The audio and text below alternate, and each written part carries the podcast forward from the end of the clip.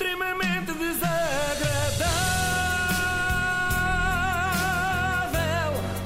É mais forte do que é. E começamos, como sempre, com o Toy, mas eu queria continuar com um conselho de Amália Rodrigues.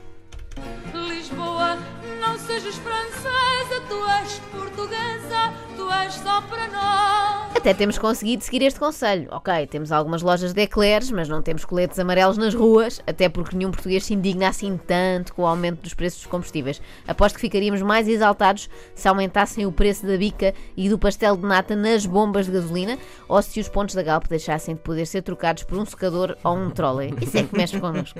É verdade que os portugueses reclamam regularmente com o preço, a que está a 100 chumbo 95, mas é mais para fazer conversa do que outra coisa. No fundo, até gostamos daquela rumaria até Badajoz para abastecer mais barato e depois podemos gabar-nos ao pé dos amigos. Bom, mas onde é que eu já vou? Já vou em Paris, não é? Não era nada disto que eu queria. O desvio que eu fiz aqui faz-me lembrar uma coisa que me acontece recorrentemente, que é sem querer, não sei se já vos aconteceu. O quê? A, a Ana, à partida, não. Pelo menos não com ela ao volante. É atravessar a ponte 25 de Abril sem querer. Distraio-me. já me aconteceu, já me E é quando dou por mim é Nunca me tarde. aconteceu, mas muitas vezes com a minha mãe eh, Pá, lembro-me já me aconteceu acontecer. na Vasco da Gama que são, Também Ah, já são me só- aconteceu. é mais caro. São só muitos quilómetros. Não, e é desesperante, Sim, não sim. acaba. Uma pessoa sente a É tentação verdade. a certa altura de fazer a inversão de marcha, mas ainda não temos 90 anos, não convém. Bom, eh, eu não queria ir para Paris, eh, queria falar-vos de outra coisa. O que eu vos queria dizer é que Lisboa tem resistido a ser francesa, mas está cada vez mais brasileira. Reparem, por um lado, cortámos ruas e destacámos centenas de polícias para receber um chefe de Estado que se fez transportar numa limusine blindada, como se isto fosse São Paulo e o presidente chinês pudesse ser alvejado ali ao largo do LX Factory. Não vai acontecer. Ao mesmo tempo, no estabelecimento prisional de Lisboa, os reclusos amotinaram-se. Não confundir com amoquinaram-se, que era um verbo que se usava muito quando havia aquele produto para desinfetar saladas. Ainda Ainda ainda. Sim, sim. Nunca mais ouvi falar. Lá estou eu a desviar-me outra vez, já vou noutra ponte. Não, mas amotinaram-se a sério. Colchões a arder e tudo, parecia que estávamos no Maranhão. Eu fui pesquisar e consta que é, consta que é uma, é uma das prisões mais, mais perigosas Ah. do Brasil. Ah, é? no No Maranhão. Hum, ok. É verdade. Ok. Evitem. Se tiverem que ser presos, se sim, o Anderson evitem. Lisboa nos estiver a ouvir, Ah, eh, foi. ele pode, poderá confirmar. Ele conheço pode o ser que conheça lá alguém. Eu ainda sou do tempo em que a única coisa que queríamos imitar nas novelas da Globo eram aqueles pequenos almoços com papaya, não é? Mas pronto, agora estamos a tentar ir mais longe. Ontem eu demorei tanto, mas tanto tempo a chegar a casa que eu acho que o presidente Xi Jinping fez a viagem Pequim-Lisboa mais rápido do que eu fiz Parque das Nações Belém. É que além do cenário habitual em Belém, que para quem não sabe é rebanhos de turistas que obrigam os carros a esperar 17 minutos em cada passadeira, não é? depois eles começam, não dá para interromper. Fila nos pastéis de Belém que começa às 5 da manhã, ainda antes do pasteleiro pegar ao serviço, e trotinetes elétricas e tuk-tuks e aquele hediondo veículo híbrido em que as pessoas gritam hipo, hipo, urra. Não sei se já ouviram Isso isto. acontece lá Isto dentro? acontece lá Eu dentro. tenho tanto que andar numa coisa Isto dessas. é- eu pensava é um que era um mito que eu tenho para urbano. 2019. As pessoas contavam-me isto e eu não acreditava, mas um dia estou eu a fazer o meu. Há muitos anos, quando eu fazia jogging, ali ao pé do rio, e ouço pessoas a gritar ao longe. Hipo, hipo! Eu não queria acreditar. Bom, portanto, isto é o cenário habitual de Belém, mas ontem alguém decidiu adicionar um topping de caos e cortar dezenas de ruas para receber o presidente chinês. Quer dizer, Xi Jinping vem da China, onde há dezenas de habitantes por metro quadrado. Mas para visitar os Jerónimos precisa do seu espaço, não é? Poupa-me.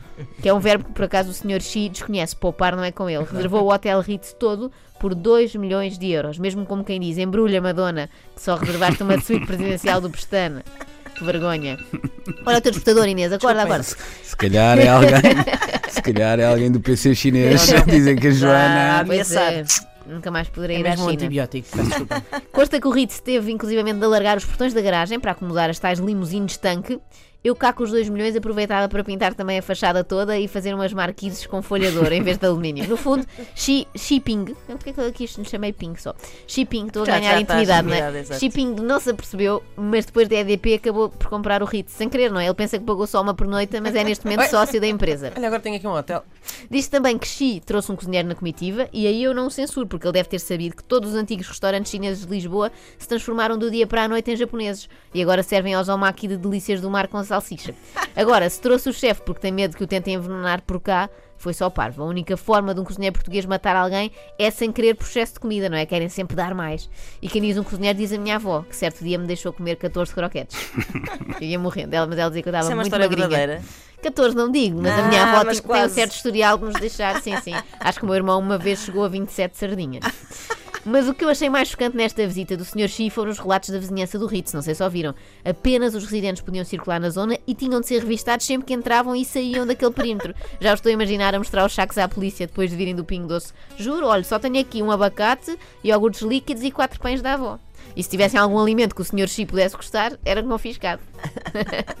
e isto já iam com sorte, porque se tivessem uma filha mais nova, se calhar iam ter que cumprir a política do filho único ali na zona e ficavam sem ela. Bom, mas há mais. Nos dias anteriores à chegada de Xi Jinping, eu agora vai ser sempre shipping.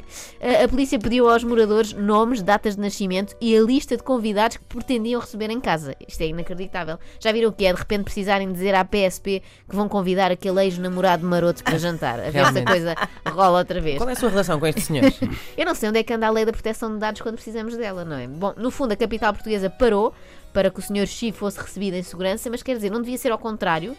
Não devíamos ser nós a temer o homem e não o oposto. Ele parece-me muito mais perigoso do que eu, por exemplo. Até porque eu nunca deixei meio país a passar fome enquanto vinha comer trufas. Eu nem sequer gosto de trufas, portanto daria uma milionária péssima. Tinha que estourar tudo em frango assado, que é muito mais quantidade. O Sr. Xi tem Uma sido. excêntrica. tem sido. E é uma churrasqueira e trazia tudo. Tem sido duramente O que tu criticado. não sabes, isto é verdade, é que os chineses já dominam em grande parte a produção de frangos eh, em África, por exemplo. Olha, eram Que- dois Descobri isto no outro dia, para te veres como a minha vida é interessante, descobri isto no outro dia num, Que num documentário. E nem sabias que ias ter a oportunidade de lançar Nunca esse disse assim. Não, a Olha minha que questão, curioso Luís, é o tal. documentário era sobre a China ou sobre frangos? Não, era sobre a maneira como a, não, era sobre a maneira como a China domina já grande parte da dívida pública de muitos países Mas a africanos. informação só é assim muito inútil quando não tens a oportunidade depois de ir Pois, investigar. tornou-se- era inútil até agora, não é? Tornou-se absolutamente, Essencial, sim, sim. essencial. Mas o Sr. Xi tem de facto sido criticado por vir aqui torrar dinheiro enquanto uma parte considerável da população chinesa vive em condições precárias, mas eu acho que podemos estar a precipitar-nos. Ele se calhar veio só abastecer-se. É que eu já fui uma vez ao brunch do Ritz, fui muito feliz, e aquilo tem comida suficiente para abastecer umas 12 províncias da China. Se calhar o Sr. Xi vai levar tudo em taparoeiros. Vamos ver. Temos de estar atentos à Uma saída dele. Sabem, que, sabem aqueles azares já toda a gente teve que acontecem às vezes em viagem? Olha, vocês há uns tempos tiveram um, iam ver um espetáculo e o espetáculo foi cancelado em. Londres, não é? Sim, sim. Ou, por exemplo, chegamos a uma cidade e percebemos que o nosso artista favorito esteve lá na véspera, não é? Aqueles aham, azares. Nunca mais se queixem a partir de hoje. Pensem assim. Azar, azar, era ter pago 2 milhões no Booking para marcar o Ritz e levar com uma manifestação das famílias e amigos dos presidiários, mesmo ali ao virar a esquina.